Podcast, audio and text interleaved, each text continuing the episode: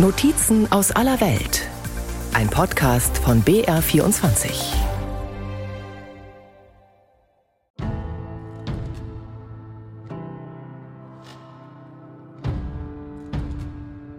Für Backpacker und Camper ist Neuseeland ein Traumziel. Glasklare Seen, Berge und kostenloses Campen. Auch Leana und Daniel aus der Schweiz klappen deshalb hier außerhalb von Queenstown Tisch und Stühle aus. Acht Monate wollen die beiden 24-Jährigen durch Neuseeland touren. Ihre Jobs zu Hause haben sie gekündigt, sie leben von Erspartem. Ihren Camper haben sie am Flughafen einem Einheimischen günstig abgekauft, erzählt Daniel. Die Mietautos sind sehr teuer hier, die Mietcampervans. Und wir können wenn es gut geht, den Campervan am Schluss wieder für dasselbe verkaufen. Und dann wäre unsere Reise fast wie nur noch die Lebenskosten und der Rest wäre finanziert und das wäre natürlich für jeden Backpacker super. Gekocht wird natürlich in ihrem Minibus. Essen gehen wäre viel zu teuer. Sie sparen, wo sie nur können. Statt auf einem teuren Campingplatz mit Duschen und Küchen stoppen Sie lieber auf einem kostenlosen Freedom Campingplatz. Damit sind sie nicht gerade die ausgabefreudigen Traumtouristen, die der Tourismusminister Neuseelands im Kopf hat. Leana hat Verständnis. Wenn man günstig reisen möchte wie wir und solange wie es geht reisen möchte, muss man aufs Geld achten. Aber ich kann ihn total verstehen, was er sagt und dass sie Geld brauchen, weil sie waren zwei Jahre, glaube ich, einfach zu und hatten keinen Tourismus. Der Tourismusminister Neuseelands, Stuart Nash, hatte zuletzt mehrfach international Schlagzeilen gemacht, weil er Qualität statt Masse forderte, also anspruchsvolle Touristen, die bereit sind, Geld auszugeben und keine, die von der Hand in den Mund oder Tütensuppen leben. Inzwischen formuliert er es vorsichtiger. Einige Amerikaner haben bei Social Media damit angegeben, wie sie in ihrem Campervan in Neuseeland rumgefahren sind und von 10 Dollar am Tag gelebt haben. Sie hatten Spaß, gut für sie. Der Punkt ist, wir sollten unser begrenztes Marketingbudget nicht für diese Leute ausgeben, denn für diese Backpacker-Kundschaft sind wir ohnehin sehr attraktiv. Campervans sind jetzt wieder überall zu sehen. Doch zu den Zuständen vor der Pandemie will Neuseeland nicht mehr zurück. Da hatte sich die Zahl der Camper innerhalb eines Jahres verdoppelt. Das war in Städten wie Queenstown nicht mehr verkraftbar. Deswegen gibt es jetzt an beliebten Orten immer mehr Schilder wie kein freies Campen erlaubt, Strafe sofort 200 Dollar. Auch die Vermieter von Campervans mussten sich anpassen. Die Mini-Toilette, die Andy Haslett gerade putzt, ist ein Muss für einen sogenannten Self-Contained Camper, also einen, der auch auf Campingplätzen ohne Duschen und WC halten darf. Niemand soll einfach so in die Natur pinkeln, sagt Andy Haslett. Also laut uh, Vorschrift muss die Toilette nutzbar sein, auch wenn das Bett ausgeklappt ist. Außerdem muss es einen Frischwassertank geben, der für zwei Personen für drei Tage reicht, also 25 Liter. Außerdem Behälter für Schmutzwasser und Müll. Uh, Andy Haslett kann verstehen, dass die Vorschriften strenger geworden sind. Schließlich haben alle Interesse daran, dass Touristen Neuseelands Natur nicht vermüllen.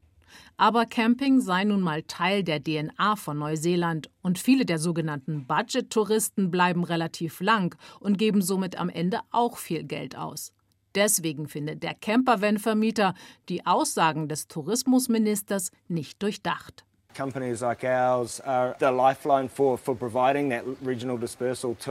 wie unsere sorgen dafür, dass die Touristen auch in ganz kleine Orte und Regionen fahren, wo es den kleinen Surf- oder Coffee- oder Souvenirshop gibt, der auch überleben will. Also diese Geisteshaltung finde ich schon beunruhigend. Zwei Stunden entfernt von Queenstown Umgeben von Bergen, saftig grünen Wiesen und jeder Menge Schafen liegt die Cabot Lodge. Wer hierher kommt, sucht Klischee Neuseeland und ist bereit, dafür viel auszugeben. Manager Brad Alexander schneidet persönlich für seine Gäste die Kräuter aus dem eigenen Gemüsegarten.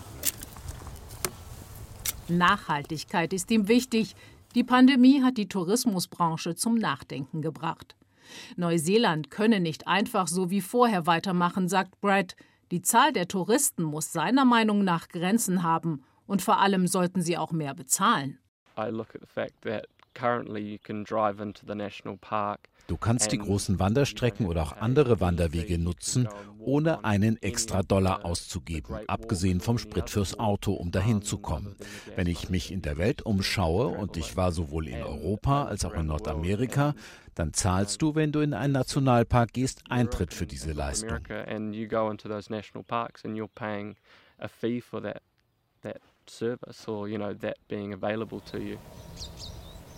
Die Cabot Lodge liegt am Fjordland Nationalpark. Wer hierher kommt, will definitiv keinen Massentourismus, sagt Brads Frau Brady Alexander.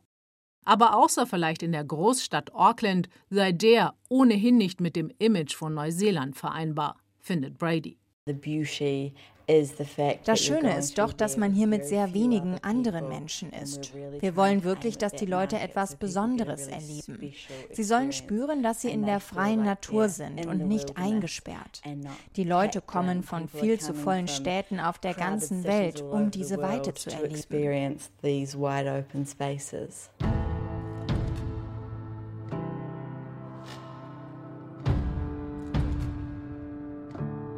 Diese Einsamkeit aber hat ihren Preis.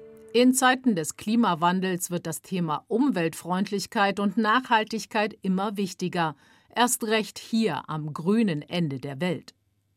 Queenstown, Neuseelands Pilgerort für Outdoor- und Abenteuertouristen, hat sich vorgenommen, bis 2030 CO2-neutral zu werden.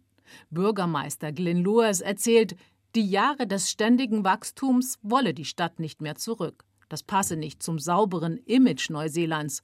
Gerade das knappe Angebot an Hotelbetten mache den Besuch zu einem exklusiven Erlebnis für Touristen.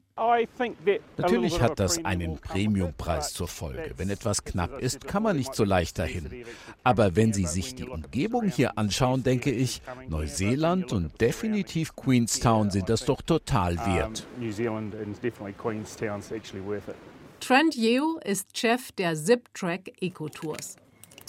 Sein Ziplining-Unternehmen war das erste in Queenstown, das CO2-neutral war. Bei vielen hat ein Umdenken eingesetzt, sagt Yeo. Touristen müssen in Zukunft nicht nur was fürs Bruttoinlandsprodukt bringen, lieber weniger, die länger bleiben und was für die Umwelt tun. Das wäre doch großartig, wenn Neuseeland ein Land würde, was sagt, jeder, der herkommt, muss das CO2 frei machen. Alle müssen ihren CO2-Abdruck ausgleichen. Die Idee, Verantwortung zu übernehmen, ist wirklich wichtig für so ein Fernreiseziel. Eine Kommission unter Vorsitz des Umweltministers hat schon vor Jahren vorgeschlagen, eine Art Abreisesteuer für Touristen einzuführen. Diese soll den CO2-Abdruck der Reisenden abbilden. Das Prinzip, je weiter jemand fliegt und je kürzer er in Neuseeland bleibt, desto höher die Gebühr. Noch traut sich die Regierung nicht, diesem Vorschlag zu folgen. Die Tourismusbranche muss nach Covid erstmal wieder Geld verdienen. Doch Experten wie der Tourismusprofessor James Hickham von der Universität von Otago sagen, es führe kein Weg vorbei an so einer Steuer. But the key point Die zentrale Botschaft ist, wir können nicht länger den CO2-Abdruck ignorieren, der mit der Reise nach und von Neuseeland entsteht. Das ist der Elefant am Himmel sozusagen. Das ist die Achillesferse von Neuseelands Tourismus. Und das Wichtigste ist, wir müssen proaktiv sein und diese enorme Herausforderung annehmen. Uh, accept and respond to that enormous challenge. Logan Lindstrom aus Kanada arbeitet in einem Hostel in Queenstown. So verdient er sich das Geld für seinen Urlaub in Neuseeland. Backpacker wie er, die bereit sind, zum Mindestlohn Betten abzuziehen und Klos zu putzen, werden gerade nach der Pandemie händeringend gesucht. Ohne sie würde der ganze Servicebereich wohl zusammenbrechen. No, not at all. Es ist überhaupt nicht schwer, einen Job zu finden. Es gibt überall tonnenweise Jobs. Der hier im Hostel ist gut, weil man gleich die Unterkunft dazu bekommt. Das fand ich ziemlich cool.